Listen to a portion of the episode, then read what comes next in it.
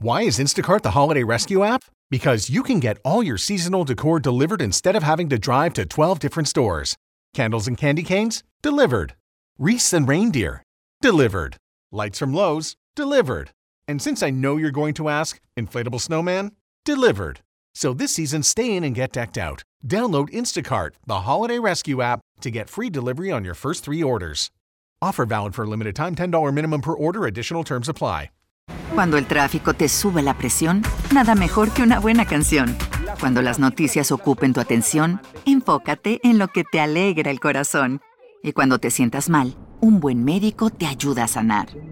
Sabemos que mantener tu salud es tu prioridad, también es la nuestra en Kaiser Permanente, donde trabajamos juntos para cuidar de todo lo que tú eres. Kaiser Permanente, para todo lo que tú eres. Kaiser Foundation Health Plan of the Mid-Atlantic Stay Inc., 2101 East Jefferson Street, Rockville, Maryland 20852.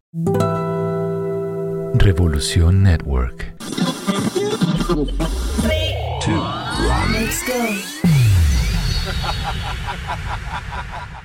Antes de comenzar, ¿por qué no hablamos del poder de la música? El poder de la música. La música puede expresar lo que uno siente. Un lenguaje emocional, intuitivo e innato. Para mí, la música es amor. Hoy, algo de la historia del guitarrista, cantante y compositor de rock norteamericano, que logró redefinir el sonido de la guitarra eléctrica y hacerla a su propia imagen, Jimi Hendrix.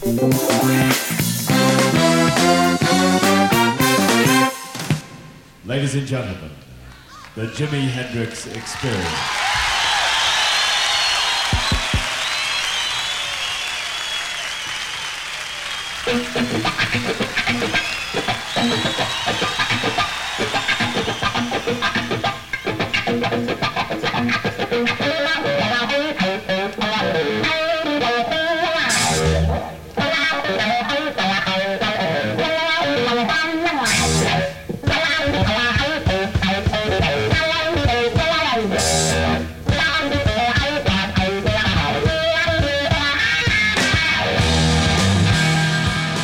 Jimi Hendrix murió a los 27 años. Muchos entendían que él representaba algo de lo que la música necesitaba en la década de los 60, porque de alguna manera simbolizaba un factor de cambio.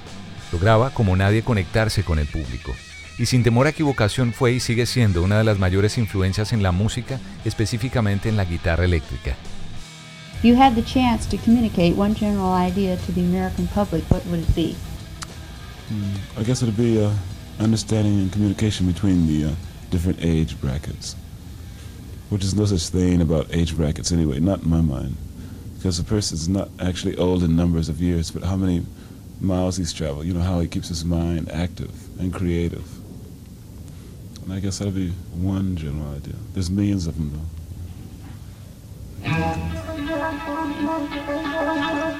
Have you heard about my baby?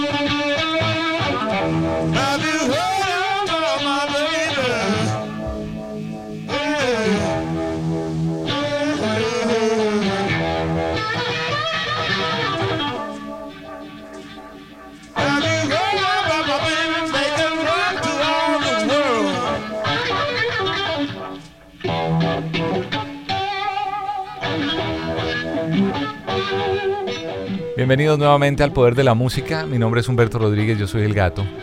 Este fin de semana que acaba de pasar, estaba leyendo algunos artículos sobre música. Me encontré algo que decía que el día 20 de febrero de 1959, bueno, mejor leo lo que decía. Jimi Hendrix hace su debut en el escenario a los 16 años. Un día como hoy, 20 de febrero de 1959, Jimi Hendrix, de 16 años, hizo su debut en el escenario, con una banda anónima en una sala de la sinagoga Temple de Hirsch Sinai de Seattle, Washington. Inspirado por artistas de blues como Muddy Waters y B.B. King, Hendrix compró una guitarra por 5 dólares y comenzó a aprender a tocar el instrumento por sí mismo cuando era adolescente.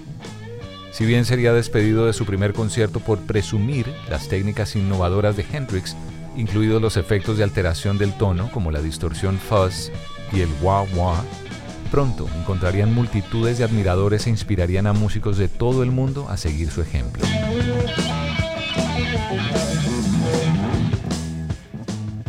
Bueno, eso fue lo que me encontré. Y, y, justamente un día como hoy, mira qué curioso, me pareció muy curioso porque una fecha en la que coincide con el día en que publico este episodio que es 20 de febrero. Por eso quise dedicarle algo de tiempo a una de las figuras del rock más importantes de todos los tiempos que es Jimi Hendrix.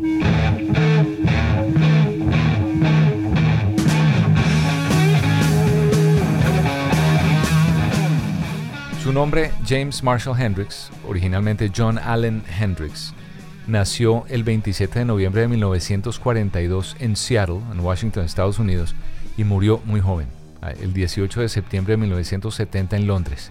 Y es sorprendente que con todo y que la carrera activa de Jimi Hendrix duró apenas cuatro años, llegó a convertirse en uno de los músicos más exitosos e influyentes de su época. Eso sí que es poder en la música. Cuatro años. Y de qué manera marcó la humanidad, ¿no? Su música va desde el repertorio clásico de canciones, rock, hasta baladas, algunas delicadas, otras un poco más complejas, y quienes lo vieron en vivo, bueno, y nada más hay que ver los videos, se nota el carisma que el hombre tenía, lo carismático. Musicalmente yo diría que fue muy visionario con la música porque borró o logró borrar esas barreras entre el rock, el soul, el blues y el jazz y la imagen de Hendrix representaba lo que gran parte de su generación era. En esos años estaban los revolucionarios, por un lado los revolucionarios negros y por el otro los hippies blancos. Entonces la música de él era mucho más que eso. Do you feel any kind of compulsion to prove yourself as King Guitar, which is the kind of label that people have slapped on you? Eso es parte de la última entrevista que le hicieron unos días antes de su muerte donde le preguntaban si tenía la necesidad de comprobar que era el rey de la guitarra, the King Guitar, como era tal vez la manera que muchos se referían a él por su, por su virtuosismo. Y esto decía. I know, well, I was just playing loud. That's, that's the only difference. No, I don't try to fight that. I mean, I don't try to really let that bother me. Because they say a lot of things about people that if they let it bother them, they wouldn't even be around today, you know. King guitar and all that, wow, that's a bit heavy. Y él decía, no, la verdad yo lo que siempre quise hacer o quería hacer era tocar fuerte, duro. Y dicen muchas cosas de las personas, pero me parece que eso de King Guitar o el rey de la guitarra es algo muy fuerte, es algo muy pesado. Jimi Hendrix fue paracaidista, tuvo una licencia médica que lo eximió del servicio en la guerra de Vietnam en la primera mitad de los años 60 se la pasó tocando y acompañando a músicos que no eran necesariamente famosos o muy conocidos, otros tal vez sí, pero su estilo, que era bastante poco ortodoxo y como le encantaba el tocar todo el volumen, eso le subía, era más bien exasperante para mucha gente y no fue algo que le generó mucho trabajo, era más bien limitado lo que él podía conseguir en esa época.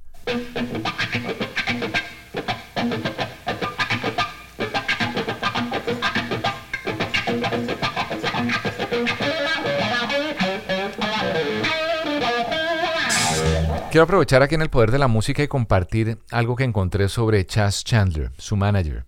Era un músico, un productor inglés, él se había hecho conocido, era el bajista original de la agrupación The Animals, la agrupación inglesa. También fue el manager de una banda de glam rock británica llamada Slade y fue el manager de Jimi Hendrix. Y él en una conversación que tuvo con la BBC de Londres contó la historia de cómo y cuándo descubrió a Hendrix. I first heard of Jimi Hendrix through a girl called Linda Keith, who was a friend of mine. She'd met him in New York, and it was the start of the Animals' final tour of America. Uh, we did. It was in August. And we intended to break up as a group at the end of September. Uh, bumped into Linda in a club, and she said there was this lad in the village who was brilliant. I should see. She knew I was going to try my hand at record production and not go on as a musician. So I went there with her the next day to a little club called the Cafe War in Greenwich Village, which was a little coffee house really with musicians playing downstairs. And uh, saw Jimmy playing there.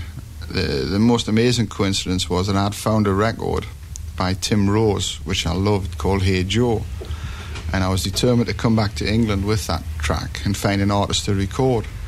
And when I saw Jimmy this, I think it was a Tuesday afternoon in New York, the first song he played was Hey Joe.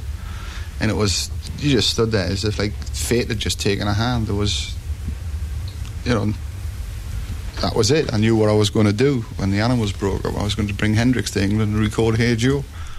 Ahí Chas Chandler hablaba de cómo fue en el verano de 1966, en un pequeño local en Greenwich Village, en Nueva York, vio a un guitarrista que era poco conocido, que trabajaba, además el nombre artístico en esa época era Jimmy James, y puso en marcha eso, una cadena de eventos que en cuatro años se convirtió en uno de los más famosos del rock and roll.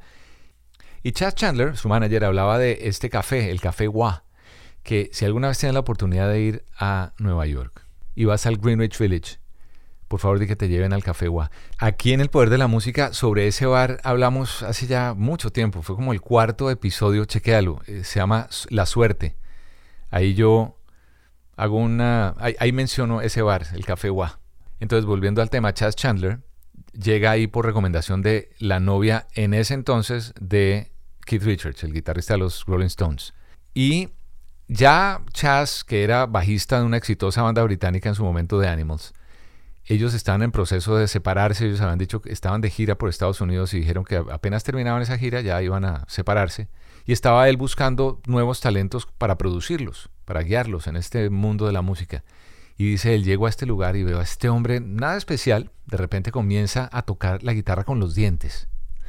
dice, ¿qué es esto? Entre todos decían, ¿qué está pasando aquí? Bueno, y ese era Jimi Hendrix. Entonces se interesó en él, le dijo, mira, tenemos que irnos para Londres. Tú tienes que ir para Londres. Él dijo, yo no he ido nunca a Inglaterra, me encantaría ir. Jimi Hendrix así lo cuenta. Yeah, well, there was managers, you know, I was down in the village.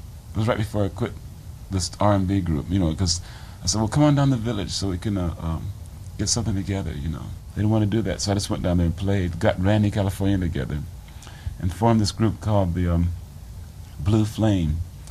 And uh, uh, have you heard the Animals? Well, the managers of the Animals. You know, the Animals were in town one time doing the last gig at Central Park, doing the last group uh, gig as a group. And the bass player of the Animals, Chas Chandler and Mike Jeffries, asked would I like to come to England.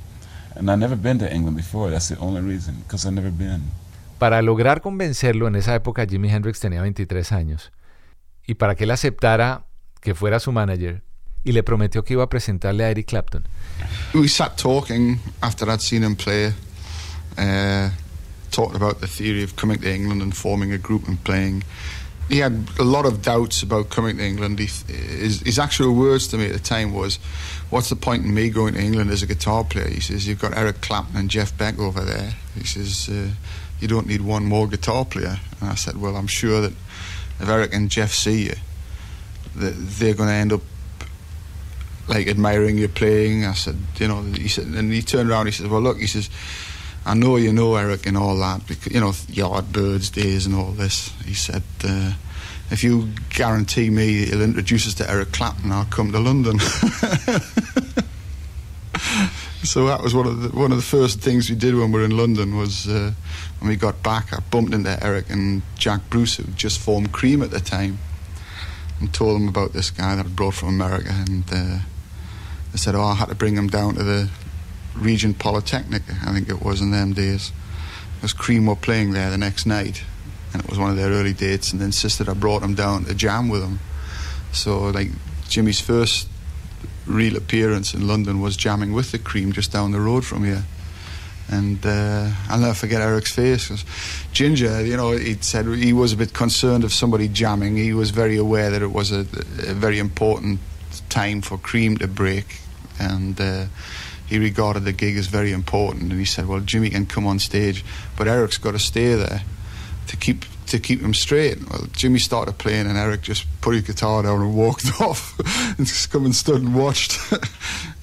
He was great. I mean, Eric and Jimmy were great pals. You know? I mean, y ahí hablaba justo de una actuación en particular a finales de 1966 en, en este club donde llega Hendrix.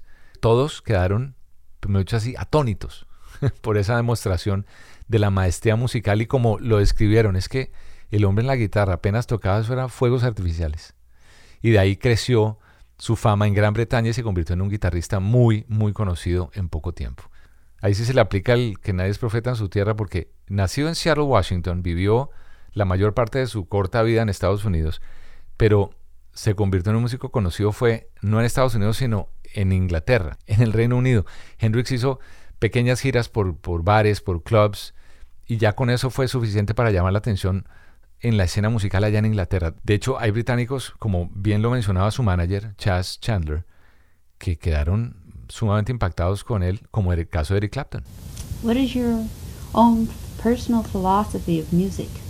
What effect do you want it to have on you, your audience? Nancy Carter le preguntaba en el año 69 en Los Ángeles cuál era la filosofía de él de su música, qué impacto quería tener en su audiencia. Me encantó la pregunta y esto decía. Well, see, personal philosophy. Well, my personal one is that's that's um, part of my life. You know, it's just a part of me. Music itself. Y él decía, la música es parte de mí. Y el efecto que quería o quisiera tener en la audiencia es como un efecto hipnótico. Porque nosotros en nuestra música no pregonamos la violencia. Que las cosas al final tienen una solución. It's almost all philosophy. Our music is most of it is. Que la filosofía de ellos es su música. Form because it's still it's still um, progressing. You know, it's just like a little baby. Y está progresando. Es un bebé que no ha llegado for it to walk by itself, you know. al punto de caminar por sí solo.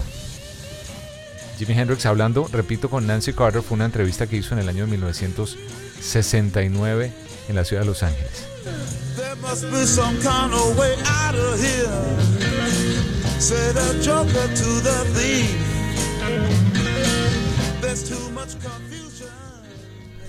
Y siguiendo aquí en el poder de la música con algo más de Jimi Hendrix, encontré un artículo que escribió Rodrigo Sánchez hace un par de años, donde hablaba de algunos hechos que muestran por qué es una influencia tan grande en los guitarristas, Jimi Hendrix y la carrera tan particular que difícilmente se puede duplicar.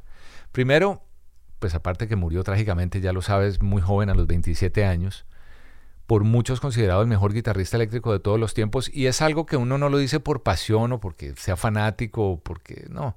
Es un honor que no solo sus fanáticos y músicos de todo el mundo le han dado, sino también eruditos. La mayoría de las leyendas de la, de la guitarra, al contrario de lo que se podría pensar, la técnica de Jimi Hendrix no era su fuerte. Algunos coinciden en que sí, tenía una facilidad con el instrumento, era un virtuoso, pero su gran fortaleza era su creatividad. Eso era, de otro mundo. La capacidad que tenía difícilmente igualable para conectarse con el público, con la audiencia. La revista Rolling Stone lo nombró el mejor guitarrista de la historia. Él tocaba su guitarra al revés, zurdo, era zurdo, y cuando tuvo su primera guitarra, él lo que hizo fue que volteó la guitarra y reorganizó las cuerdas en el orden que era, pues en el orden correcto. Yo siempre me pareció algo muy curioso porque tengo algunos amigos que son zurdos y que tocan también guitarra, que son expertos otros y me explicaron alguna vez sobre eso, de hacer eso con una guitarra. Yo, por ejemplo, soy zurdo. Yo a veces trato, he intentado tocar algunos acordes en la guitarra solo porque me gusta, no porque me crea músico ni mucho menos, sino que ah, es mi pasión por la música. Pero me decían que cuando se hace eso, pues, es decir, voltear la guitarra y reorganizar las cuerdas en el orden correcto, de la, o sea, la parte inferior ahora está en la parte superior, viceversa, y en la guitarra de, que tocaba Hendrix, en la Fender Stratocaster, y en la mayoría de las guitarras, eso no es ergonómicamente correcto, que la mano, la, mano pierde espacio para alcanzar los trastes superiores. Y en este artículo que te menciono de Rodrigo Sánchez, él decía, Piensan un segundo en esto. La mayoría de los guitarristas se pasan horas reflexionando sobre qué guitarra es la más cómoda para ellos y cómo hacer que la experiencia de tocar sea la más fluida posible. Usar el cuerpo de una guitarra para zurdos, para una persona para diestros o viceversa, es una locura. Sin embargo, eso es exactamente lo que hizo Jimi Hendrix. Y eso es lo que lo convirtió en el mejor guitarrista o en uno de los grandes guitarristas y no le impidió convertirse en lo que es, un ícono.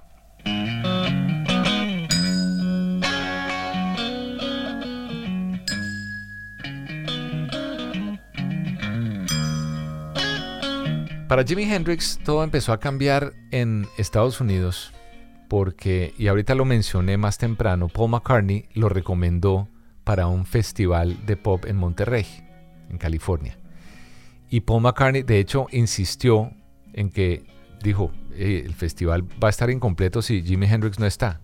Paul McCartney dijo, miren, yo accedo a unirme a la junta de organizadores del festival, pero con una condición, y es que Jimi Hendrix esté ahí.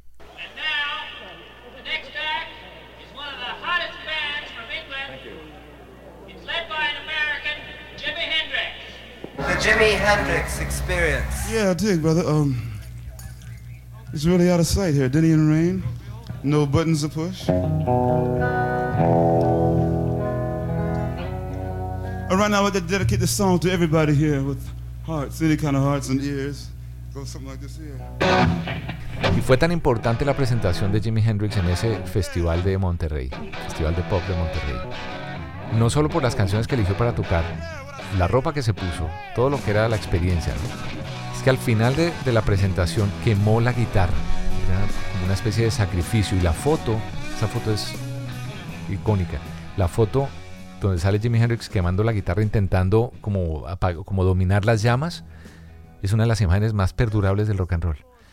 Después de, de, esa presentación, después de esa actuación, fue que Jimi Hendrix comenzó a ser conocido en Estados Unidos, después de haber sido ya muy conocido en Inglaterra. Ladies and gentlemen, the Jimi Hendrix Experience.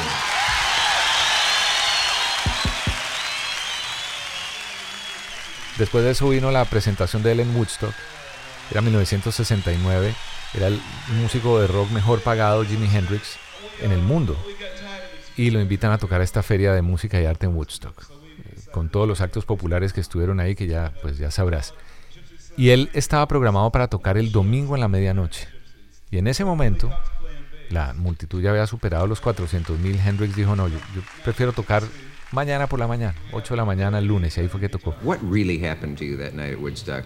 They said that everyone was amazed at the absence of violence. It's become a cliche now about that big festival and about the others. Were, were you surprised at it? Do you think that? I was glad. I was glad. That's what it's all about, you know. Yeah. Try, try to keep violence down, you know, keep them off the streets. And like a festival, 500,000 people was a very beautiful turnout, you know. I hope we have more of them, you know. It'd be nice. Yeah. What was the controversy about the national anthem and the way I don't know. All I did was play it. I'm American, so I played it. I used to have to sing it in school. They made me sing it in school, so mm-hmm. it's a flashback, you know. I don't know about it. This man was in the 101st Airborne, so when you write your nasty letters in, Nasty letters. Wow. Right. You really well, people, when you mention the national anthem and uh, talk about playing it in any unorthodox way, you immediately get a guaranteed percentage of hate mail from people well, who say, "How that's dare not unorthodox. anyone?" That's not unorthodox. It isn't unorthodox. No, no. I thought it was beautiful. But then there you go. You know. Oh, but the,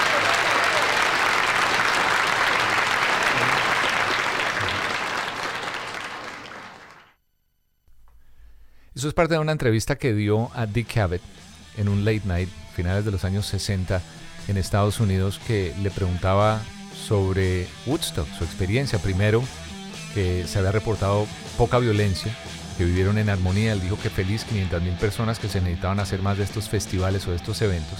Y sobre la controversia del himno nacional, él dijo, me pareció maravilloso poder interpretar el himno de mi país. Soy americano, yo cantaba el himno en el colegio y para aquellas personas que pueden criticar o sentir rabia porque se toque el himno de una manera diferente a la tradicional, dice, no me parece poco ortodoxo, me parece más bien algo maravilloso. Hablando con Dick Cavett, Jimi Hendrix. No había dormido en tres días, la banda que solamente había ensayado como dos semanas, no estaban conectados, no estaban en el momento. Y con todo y eso, Jimi Hendrix creó el último momento icónico de la música en los años 60. Toca el himno nacional con ese uso extremo de la distorsión, del feedback y con todo el sonido que daba forma a una melodía como una forma de, no sé, de evocar bombas, explosiones. Y esa actuación, entendida por todos como una protesta contra la guerra de Vietnam, que por cierto está inmortalizada esa actuación en el documental de Woodstock.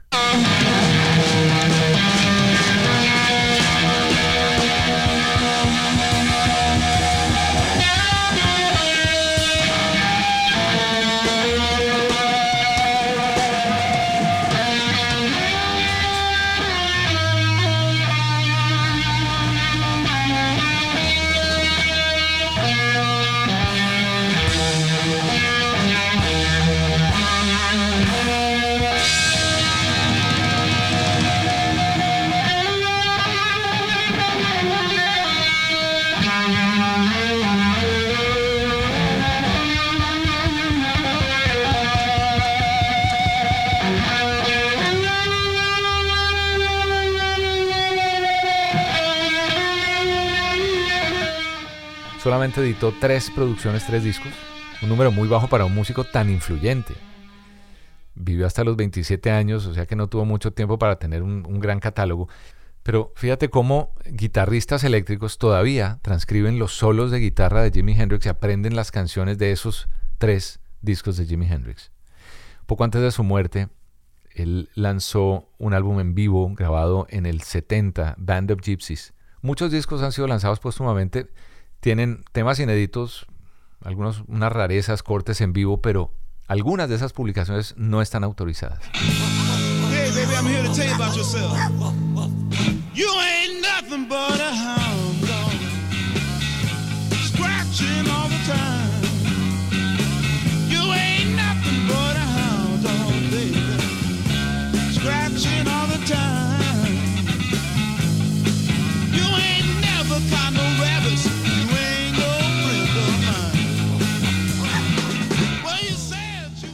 Algo que me parece también increíble es que Jimi Hendrix tenía, ¿cómo fue que dijeron? En, uno de, las, de los artículos que leí decían que tenía un conocimiento, eh, era enciclopédico, es un conocimiento enciclopédico de todas las raíces musicales en las que se basaba el rock de vanguardia de su época. Y en los años que él estuvo de gira con otros artistas como Little Richard o los uh, Brothers, también tenía pues toda esa experiencia práctica de los mundos culturales y sociales en los que se habían desarrollado esas raíces. Y una gran admiración por el trabajo que tenía del gran poeta norteamericano Bob Dylan, de los mismos Beatles, de los Yardbirds. Entonces, eh, Jimi Hendrix lo que hizo fue que rápidamente adaptó las modas musicales, la, inclusive la moda, el vestuario, a finales de 1966 en Londres, a su imagen, a sus propias necesidades. Y fue capaz no solamente de igualar a otras bandas que tenían un, juego de guitarras a gran volumen, como por ejemplo The Who, sino que también lo superó rápidamente, se convirtió en el espectáculo más popular en Londres. Y en noviembre, su banda, The Jimi Hendrix Experience, tuvo su primer sencillo en el top 10, que era Hey Joe. Después vino Purple Haze, otras canciones de Wind Cries Mary, antes del primer álbum que fue Are You Experienced, que fue lanzado unos meses después en el verano de 1967, cuando, dato curioso, en ese año, cuando lanzan, fue el segundo con mayor impacto solamente después de un álbum que era el más importante en ese momento, que era Sgt. Pepper's Lonely Hearts Club Band de los Beatles. Ya de ahí, pues imagínate, lo que terminó siendo Jimi Hendrix. Y fue justo por una recomendación de Paul McCartney que Hendrix fue a California para estar en el Monterey Pop Festival. Esa presentación lo convirtió en una sensación en su país, en Estados Unidos, y él realmente se había hecho fuera de Estados Unidos. Entonces cuando regresa a Estados Unidos en el 68, pues ahí su carrera ya había despegado, tenía todos los elogios, tenía todo el, todo el respaldo de lo que había hecho en Inglaterra, tenía nuevo álbum, pero la segunda mitad de su carrera no fue tan importante como la primera.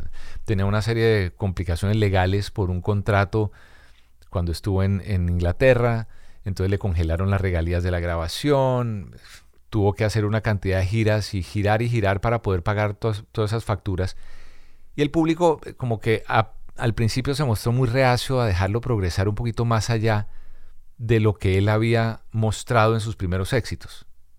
El hombro estaba a punto de resolver los dos problemas cuando muere de esta sobredosis y dejó una cantidad de trabajos que estaban en proceso, que finalmente fueron editados, completados por otros. Para Jimi Hendrix, todo este drama de su banda era solo una fracción de lo que él aspiraba. Él quería componer música más compleja para bandas más grandes, en, en, lugar de simplemente improvisar interminablemente, que era lo que la gente esperaba de él, frente a una sección rítmica para lo que todo el mundo siempre esperó de él, que lo vieran en esa quemando una guitarra, haciendo unos solos increíbles, tocándola con los dientes. Pero en esta carrera de Jimi Hendrix, que fue, repito, tan breve, cuatro años, pudo combinar y extender toda la trascendencia de la improvisación de artistas como por ejemplo en el jazz John Coltrane o el mismo en el ritmo quien James Brown, John Lee Hooker en el blues. Entonces, de hecho hasta la lírica de Bob Dylan, un, hombre que en el poco tiempo dejó una marca indeleble. Y el trabajo de Jimi Hendrix tiene, siempre se convierte como una fuente de inspiración para todas las sucesivas generaciones de músicos, para quienes siguen siendo, sí, como una piedra angular de todo, de innovación tecnológica, una visión de hermandad cultural, social. The Experience of Jimi Hendrix fue incluida en la banda de él en el Salón de la Fama del Rock and Roll en 1992. And now a rapid return visit to Top of the Pops by a trio which is blazing a trail through Britain with exciting new sounds. With their current top 10 hit Purple Haze, here are the Jimi Hendrix Experience.